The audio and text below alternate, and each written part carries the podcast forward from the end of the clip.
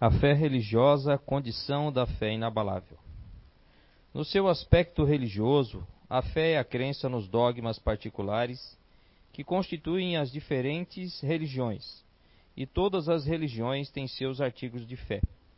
Sobre esse aspecto, a fé pode ser racionalizada ou cega.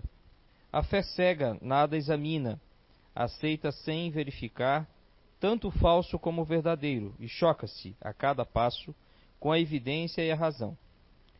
Em excesso, leva ao fanatismo. Quando a fé está apoiada no erro, cedo ou tarde desmorona. Aquela que tem por base a verdade é a única que tem o futuro assegurado, pois nada tem a temer com o progresso dos conhecimentos. O que é verdadeiro na sombra também o é à luz do dia. Cada religião pretende ter a posse exclusiva da verdade, e impor alguém a fé cega sobre uma questão de crença é confessar sua impotência para demonstrar que se está com a razão. Disse vulgarmente que a fé não se receita, não se impõe. Daí muitas pessoas dizerem que não são culpadas por não terem fé. Sem dúvida, a fé não se receita. E o que é ainda mais certo, a fé não se impõe. Não, ela é adquirida. E ninguém está impedido de possuí-la nem mesmo entre os que mais lhe resistem. Falamos de verdades espirituais básicas e não desta ou daquela crença em particular. Não cabe à fé procurar essas pessoas, elas sim é que devem procurá-la. E se o fizerem com sinceridade, encontrarão. Tende certeza que certeza de que aqueles que dizem não queríamos nada melhor do que crer, mas não o podemos, Dizem com os lábios e não com o coração, pois ao dizer isso fecham os ouvidos. As provas, entretanto, são muitas ao redor deles. Por que se recusam em vê-las? Em alguns é indiferença, noutros é o medo de ser forçado a mudar os seus hábitos. Na maioria, o orgulho, negando-se a reconhecer uma força que lhe é superior, porque teriam que inclinar-se perante ela.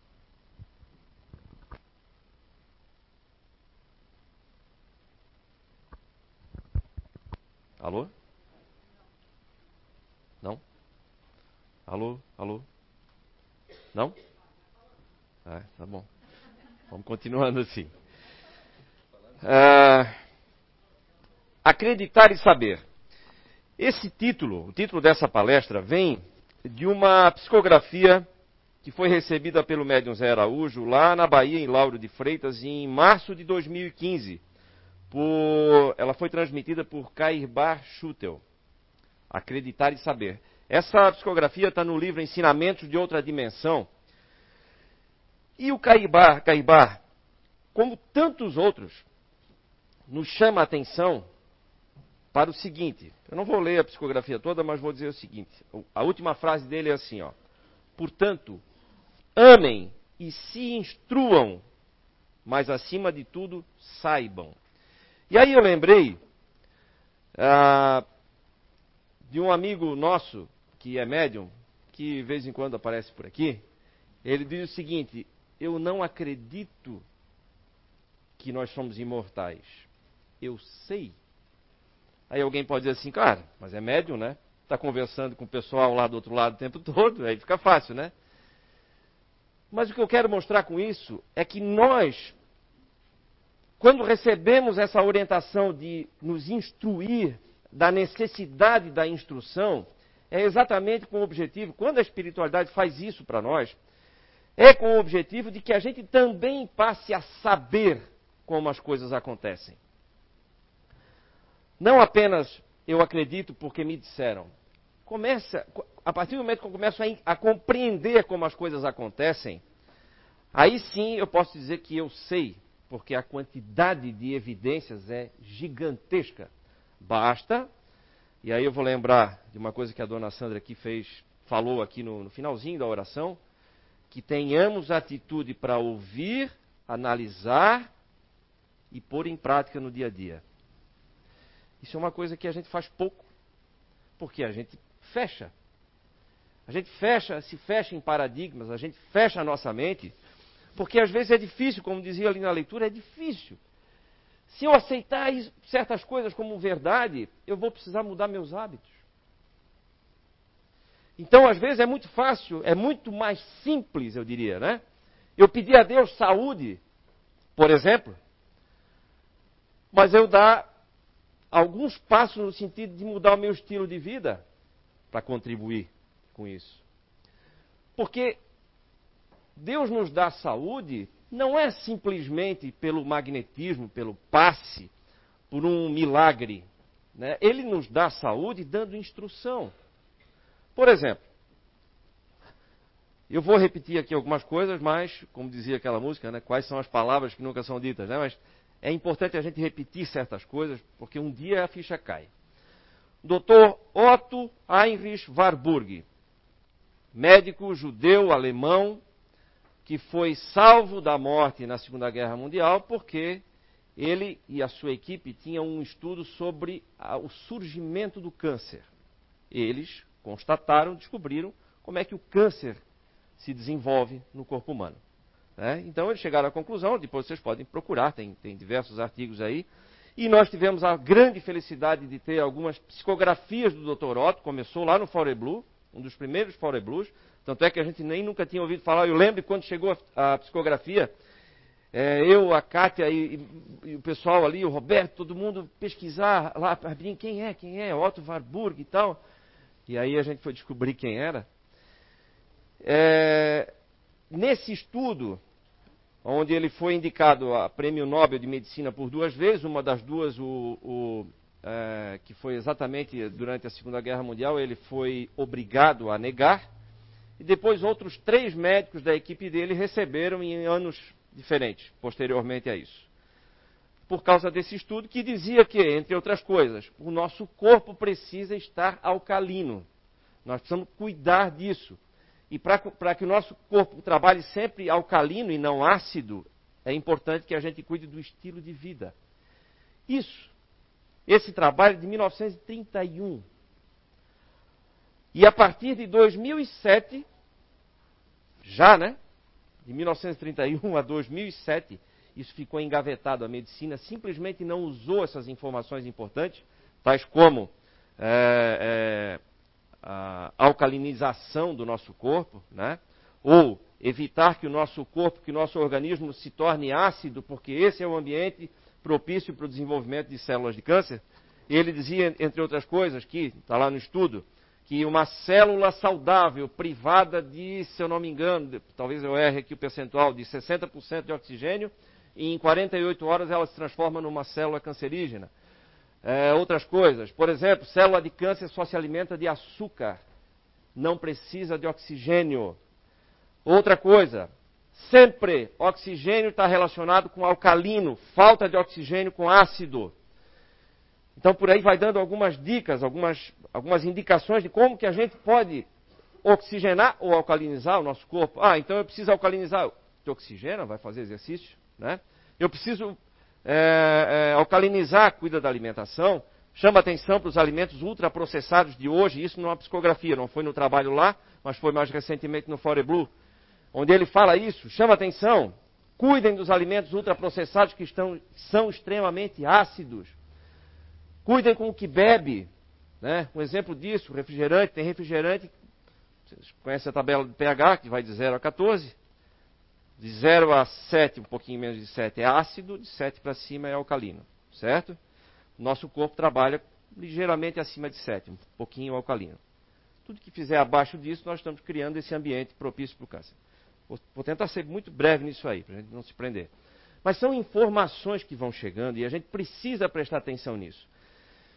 E aí, é, o doutor Otto chama atenção os alimentos de hoje são ultraprocessados, são extremamente ácidos. Então, por exemplo, uma, um refrigerante, não vou falar o nome aqui, mas ele tem um rótulo vermelho, umas letrinhas assim. O pH dele é 1,8. Para eu recuperar o pH normal do meu sangue, eu preciso tomar 32 copos de água boa para reequilibrar o pH. Tem noção do que é isso?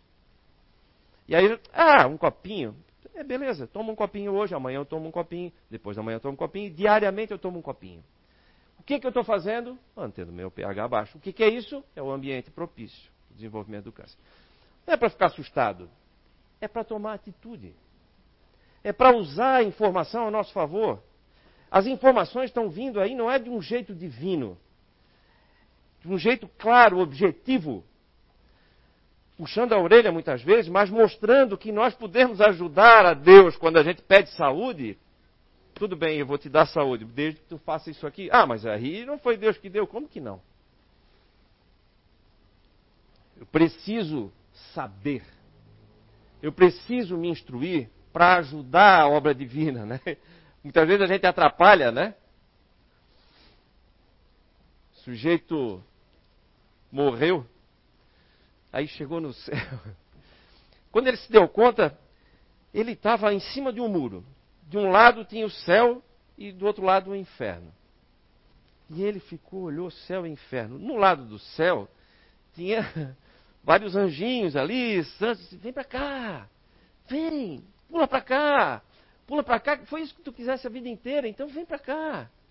Do outro lado do muro estava o diabo, olhando para ele, quieto, só olhando. Ele ali em cima do muro. Nisso, tinha um filósofo observando aquela cena, né? mas ele ficou muito intrigado. Mas que, mas que né? que diabo está acontecendo aqui? Ele não se conteve, chegou lá para o diabo, ô seu diabo, olha, eu estou incomodado com esse negócio. O pessoal lá do céu está chamando, fazendo uma torcida danada, tentando convencer cidadão aqui para sair, para descer desse muro. E o senhor está aqui quieto, só olhando para ele. O senhor não vai pedir para mudar de lado também? Não vai fazer nenhuma campanha aí? Ele disse, não, o muro já está no meu lado. Então, e é isso. Quando a gente está indeciso, já está no inferno. Talvez. Brincadeira, tá, gente? Mas a indecisão não te leva a lugar nenhum de positivo. Tem que tomar decisão, tem que usar essas informações que estão vindo para nós, das diversas formas.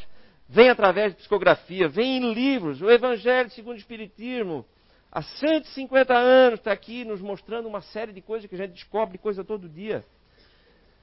E a gente prefere não ver.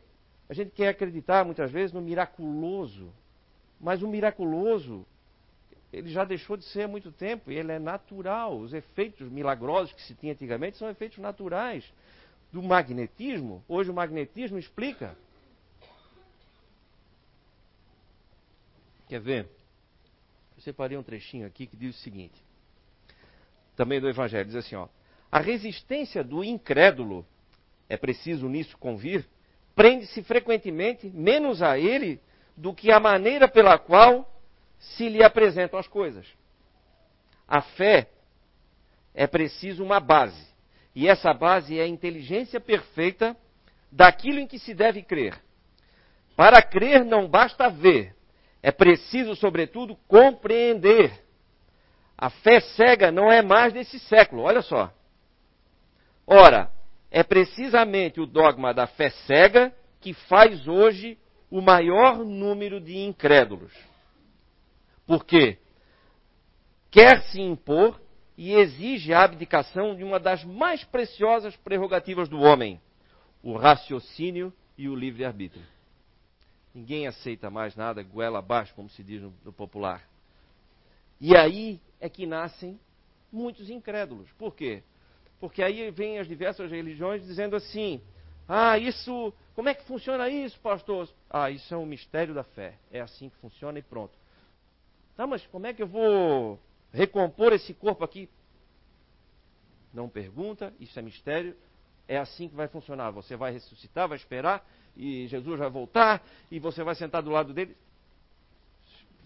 Coisas confusas que não explicam com lógica. Estou falando isso porque eu vim de uma religião que dizia assim. E me faltava a lógica para entender. Preciso entender. Quando a gente começa a compreender, muitas coisas a gente passa a saber, passa a ter certeza. Não duvido mais, por exemplo, da reencarnação. Não duvido mais da vida após a, o desencarne.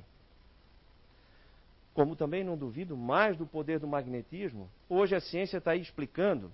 Um outro exemplo. Ninguém duvida do, do efeito positivo que um abraço provoca nas pessoas, certo? Sobretudo de alguém que não está muito bem, e geralmente é abraçado por alguém que está bem, aquilo produz um efeito positivo muito grande, certo? Concordam? Alguém já sentiu isso? Pois é, olha só. Tem até aquele cidadão lá na Austrália que criou uma campanha que virou uma campanha mundial do abraços grátis, né, que ele ia lá para o meio de um shopping, escrevia um, um, um cartaz lá, abraços grátis, dava abraço em todo mundo e tal. Se nós sabemos hoje, por exemplo, que o hidrogênio é o, é o elemento químico mais abundante no universo, que nós temos muito hidrogênio dentro de nós. Basta ver que nós temos mais de 60% de água. A água é duas moléculas de hidrogênio para uma de oxigênio. E o hidrogênio, sendo o elemento mais simples, ele é o mais influenciável, magneticamente falando. Então imaginem eu abraçando alguém, olha a influência magnética que eu deixo no corpo físico daquela outra pessoa físico. Não estou falando de efeito psicológico, de acolhimento, de tudo. O físico já sente. A física quântica hoje nos comprova que qualquer coisa que é observada sofre influência do observador. Sempre, ou seja, sempre que eu observo algo, eu estou influenciando com a minha carga energética. Física quântica comprova isso hoje. Não é religião nenhuma, não foi nem o espiritismo que falou isso a física quântica.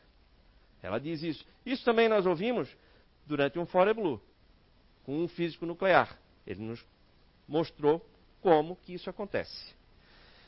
Então, por quê? Porque eu, se, por que, que eu influencio? Porque eu tenho um campo magnético. Pode chamar de aura, pode chamar de psicosfera, chame de o que quiser, eu tenho um campo. E eu influencio. De quem eu me aproximo, ou quem eu observo, ou o ambiente onde eu estou. Certo? E na natureza sempre é do que tem mais para o que tem menos. Quem tem mais, doa para quem tem menos. Os elementos químicos são assim. Quem tem mais, doa para quem tem menos. Isso se repete em tudo. Porque tudo é natural. Ora, se eu estou bem, sempre um adulto é que vai ajudar uma criança. Sempre um espírito mais elevado que vai servir de nosso guia durante essa encarnação toda aqui, ou durante algumas. Sempre do mais para o menos. Sempre. Isso é natural. E aí a gente começa então a compreender de forma prática e de forma é, racional como que essas coisas, como que esses efeitos se produzem. Aí eu deixo o misticismo de lado e passo então a entender a razão das coisas. Assim é mais fácil eu procurar a solução no lugar certo. Concordam? Quando eu sei como as coisas funcionam e onde estão as coisas onde eu posso me auxiliar, eu sei onde procurar ajuda. Se eu sei, por exemplo, que eu sempre tenho o auxílio de um, de um guardião, eu vou pedir ajuda. Vai ser muito mais difícil eu me sentir sozinho, desamparado, desesperado, se eu sei que eu tenho essa companhia e de alguém superior a mim. E se eu pedir ajuda, ela vai ser atendida. O problema é que a gente não sabe pedir. A gente não sabe pedir, muitas vezes não sabe esperar. O cidadão também foi falar com Deus. Eu vi essa, essa numa, numa palestra, vou, vou pedir emprestado aqui. O cidadão conseguiu um telefone para falar com Deus. E aí ligou e o Deus atendeu. Sim, pois não? Deus? Sim. Ah, Deus, eu queria falar com o senhor. Posso fazer uma pergunta? Pode. O que é um milhão de anos para o senhor? Ah, é um segundo. Aí, o que é um milhão de dólares para o senhor? Ah, isso é um centavo, meu filho. Ah, Deus, então, o senhor podia me dar um centavo? Claro, meu filho, é para já, aguarda só um segundo.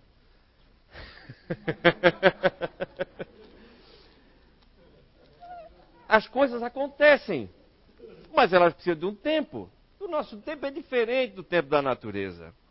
Tem coisa que já está acontecendo na nossa vida porque a gente pediu, porque a gente desejou, melhor, a gente desejou mesmo, fortemente. Elas estão a caminho. Mas não chegaram no tempo que a gente tinha estabelecido. E aí a gente pensou assim, ó, não funciona. O meu botão de pedir ali está estragado. Não veio, veio com falha, ninguém atende, ninguém me ouve. Mas a gente precisa esperar. Agora, eu chamo a atenção para um detalhe. Cuidado com o pensamento positivo. Muito cuidado com o pensamento positivo. Porque muita gente diz assim, ó, tem que pensar positivo. É, não, não, é isso aí mesmo. Todo mundo fala, tem que pensar positivo. Quando fala isso, às vezes a gente deixa isso apenas no campo das palavras. A gente pensa em alguma coisa, ou tem algum objetivo na vida, e a gente diz assim, ó, vai dar certo, vai dar certo, vai dar certo. Esquece de sentir aquilo ali dando certo. Porque na verdade é isso que vai provocar. Se eu não consigo ver ainda, mas eu posso. Como é que eu posso ver alguma coisa que não existe ainda no campo material? Criando a imagem. Certo? Então, importante, muito mais importante do que falar, até nem é bom falar, né? porque aí entra aquela questão do, dos nossos projetos, né? quando estão nascendo, não precisa da influência de ninguém. Né? Fica quieto, fica quieto, guarda teus novos planos né? para si. Só vai revelar quando não dá mais para segurar, mas aí eles já estão robustos, né? já nasceram, né? já não é mais prematuro, não precisa mais tanto cuidado. Já tem mais anticorpos, né? Mas enquanto é um embrião ainda, é importante que a gente não fale para ninguém. É, mas. Não, não, não falei para ninguém. Eu tenho meus planos aí, mas eu só contei para minha esposa. Não conta. Mas como? Sou casado, mas não conta. Cada um pensa de um jeito, cada um sente de um jeito, cada um influencia de um jeito diferente. Muitas vezes sem saber. Não conta. É um filho que vai nascer. Cuida com todo amor e carinho. Um dia todo mundo vai ver, mas deixa, guarda. Guarda isso. Isso é uma outra instrução que se dá também muito. Cuida dos planos. E aí é importante a gente saber pedir, porque não é pedir da boca para fora. A, a, grande força criadora está nas imagens e no que a gente sente. Então é importante eu criar uma imagem e me sentir dentro dela já. Um exemplo. Pode ser um exemplo material aí, se eu quero adquirir uma casa, imagine-se morando, vivendo convivendo com as pessoas lá dentro. Imagine o prazer de estar lá, sentindo o prazer, nossa, como é bom eu estar aqui. Né? Mas procure sentir isso, não é fácil, não é simples. Simples é dizer, vai dar certo. Isso é simples. Criar esse sentimento é difícil, precisa de exercício, precisa de constância. Mas quando a gente chega nesse ponto, a gente não sai mais de lá dessa imagem. E é uma questão de tempo para que se concretize. Isso pode ser num relacionamento, isso pode ser na saúde, isso pode ser numa profissão, uma, num negócio novo, qualquer coisa, qualquer novo projeto. Mas é preciso que eu crie essa imagem. Por que, que para algumas pessoas as coisas dão mais certo do que para outras? Talvez porque elas se imaginem muito mais facilmente dentro daquilo já. Aquilo acontecendo na sua vida, do que em outras. Vai dar certo, vai dar certo, é isso aí. Não, não, vai dar, tem que pensar positivo, né? Só da boca para fora. Isso não serve de nada. Eduardo, pode colocar um vídeo ali para gente? Ah, há um tempo atrás, a Gisela falou em uma palestra dela sobre uma experiência com a água do Dr. Emoto. Muita gente já deve ter visto, quase todos aqui devem ter visto, aquele experimento com a água. O Dr. Emoto, um japonês, ele, o que, que é? Né? Ele, ele comprova, através de imagens, que nós podemos modificar a estrutura da água apenas com o que a gente emite de pensamento e sentimento. Isso ele fez testes depois com arroz, enfim, uma série. Eu vou mostrar aqui, é um minutinho, um vídeo feito com crianças, aonde ele colocou água e reuniu crianças ao redor dessa água, produzindo um sentimento de gratidão. Essa foi a instrução. E as crianças foram e ele foi então é, conferindo as imagens dos, da, da, das moléculas d'água. In this experiment, Dr. Emoto's researchers used a glass of Tokyo tap water, which seems to be unable to form crystals, Água da torneira and performed a test. Participants placed the glass in the center of their circle and sent gratitude to the water. Aquelas primeiras imagens eram da água sem Studying the water under the microscope, they started to see a crystal formation.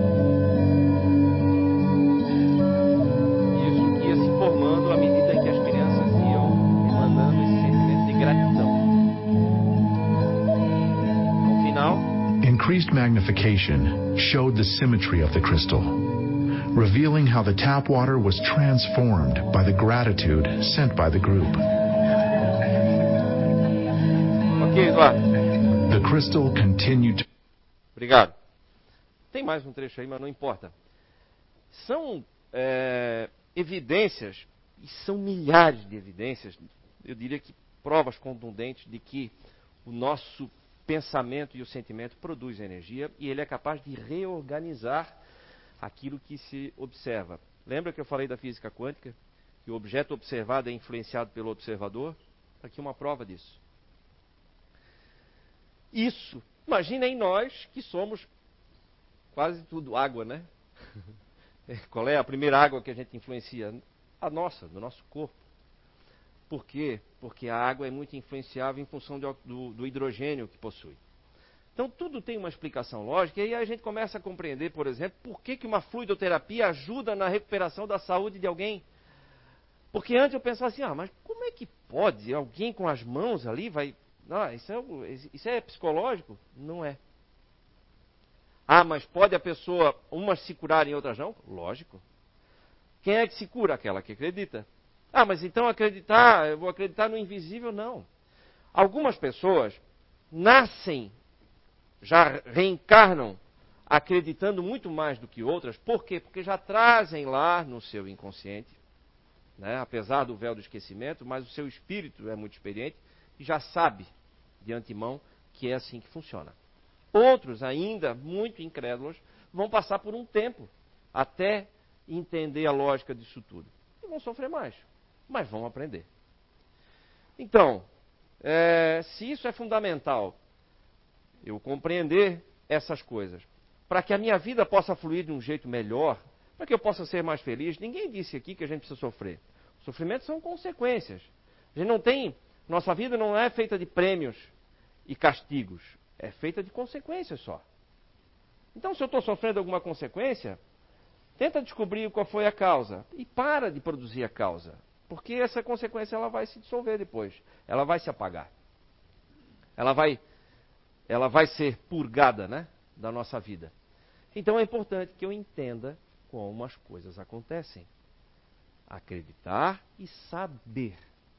Saber. Esse é o detalhe. Isso nos coloca num outro nível, num outro patamar de compreensão das coisas.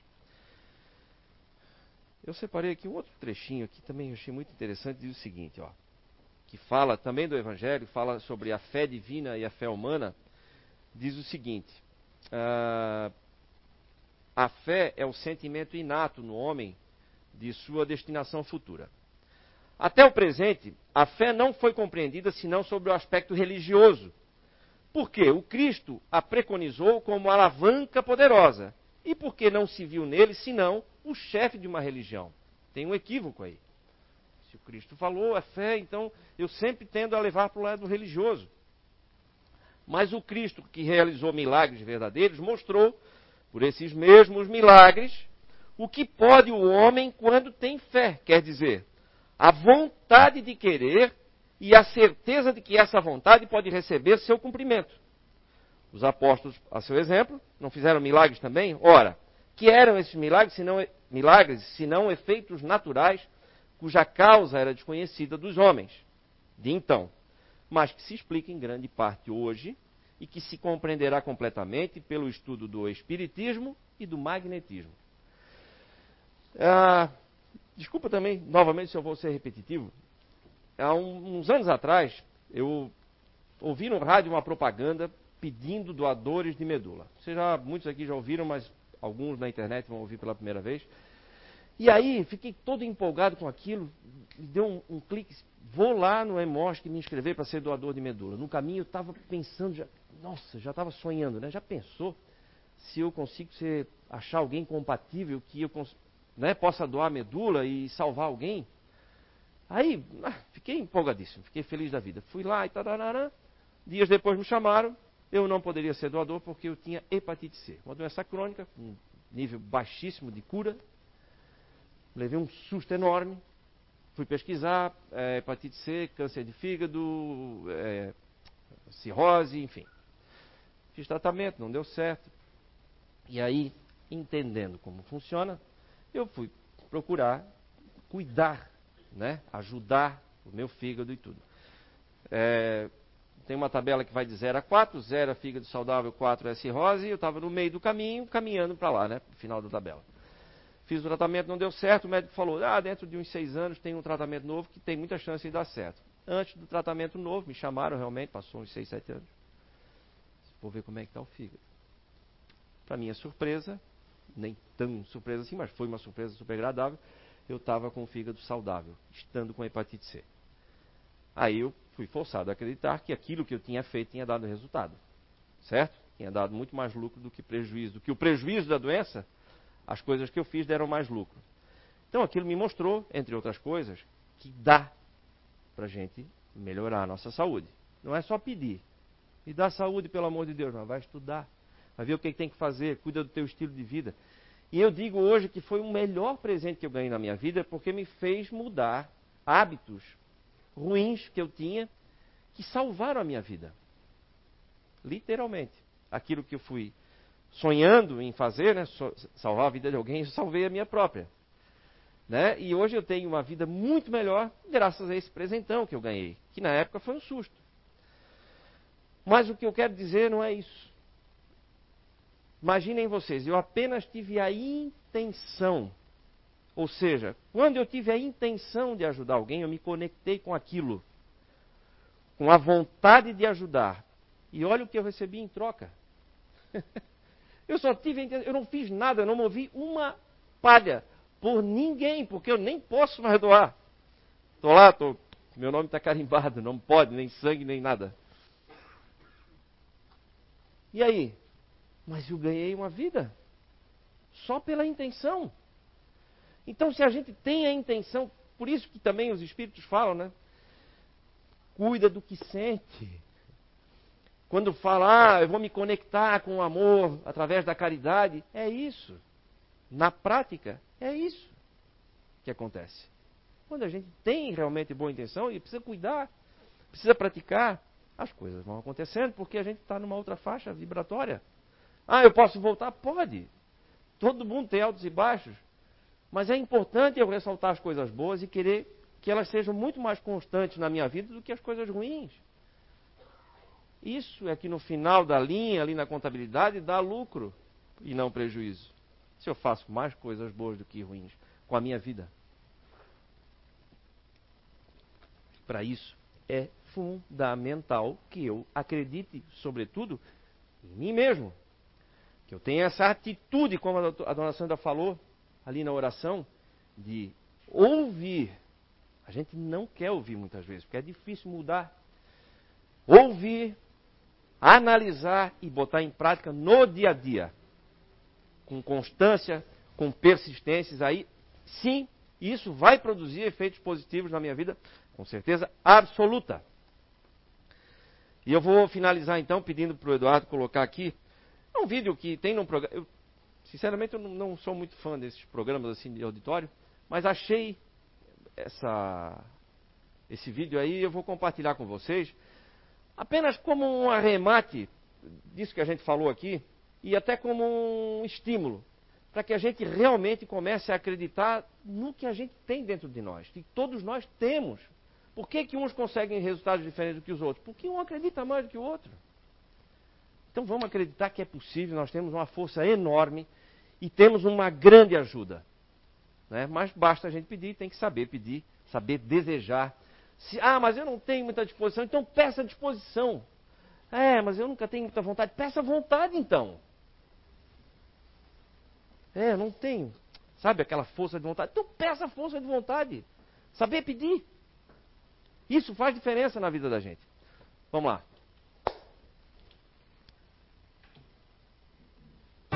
Poeta Chorão uma vez disse que para quem tem pensamento forte, o impossível é só questão de opinião.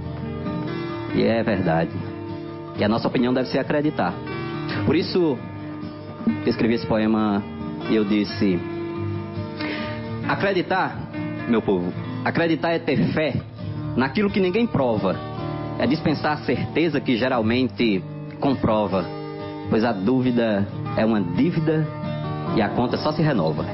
Acredite no improvável, acredite no impossível, enxergue o que ninguém vê, perceba o imperceptível e enfrente o que para muitos parece ser invencível.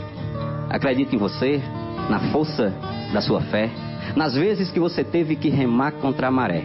Cada não que alguém lhe disse talvez fez com que surgisse um desejo de provar que quando a gente tropeça, se levanta e recomeça sem parar de caminhar. Acredite em tudo aquilo que lhe torna diferente, em tudo que já passou e no que vem pela frente. Acredite, seja forte, não espere pela sorte, não espere por ninguém. Por de tanto esperar, você pode estacionar e deixar de ir além. Acredite, acredite e não se explique, pois poucos vão entender, só se compreende um sonho se o sonhador for você. A quem possa lhe animar, a quem possa duvidar, a quem lhe faça seguir, mas não descuide um segundo, pois muita gente no mundo quer lhe fazer desistir. Acredite, pense, faça, use sua intuição, transforme sonho em suor, pensamento em ação, enfrente cada batalha sabendo que a gente falha e que isso, isso é natural. Cair para se levantar, aprender para ensinar que o bem é maior que o mal, que primeiro a gente planta e só depois vai colher. O roteiro é sempre esse: lutar para depois vencer. E que a arma mais potente seja sempre sua mente munida só de bondade se você não se entregar, dá até para acreditar nessa tal humanidade. Enfim, acredite em tudo que é bom e lhe faz bem. Acredite inclusive no que lhe faz mal também, já que para se proteger é preciso conhecer o que vai se enfrentar. Que você nunca se esqueça, não importa o que aconteça, não pare de acreditar. Gente, então vamos ficar então com essa mensagem e vamos amar mais e vamos nos instruir mais, né? Se só a intenção já provoca coisas maravilhosas na nossa vida, imagine a ação, né? A vontade aliada à ação, à atitude. Ok? Então, boa reflexão a todos.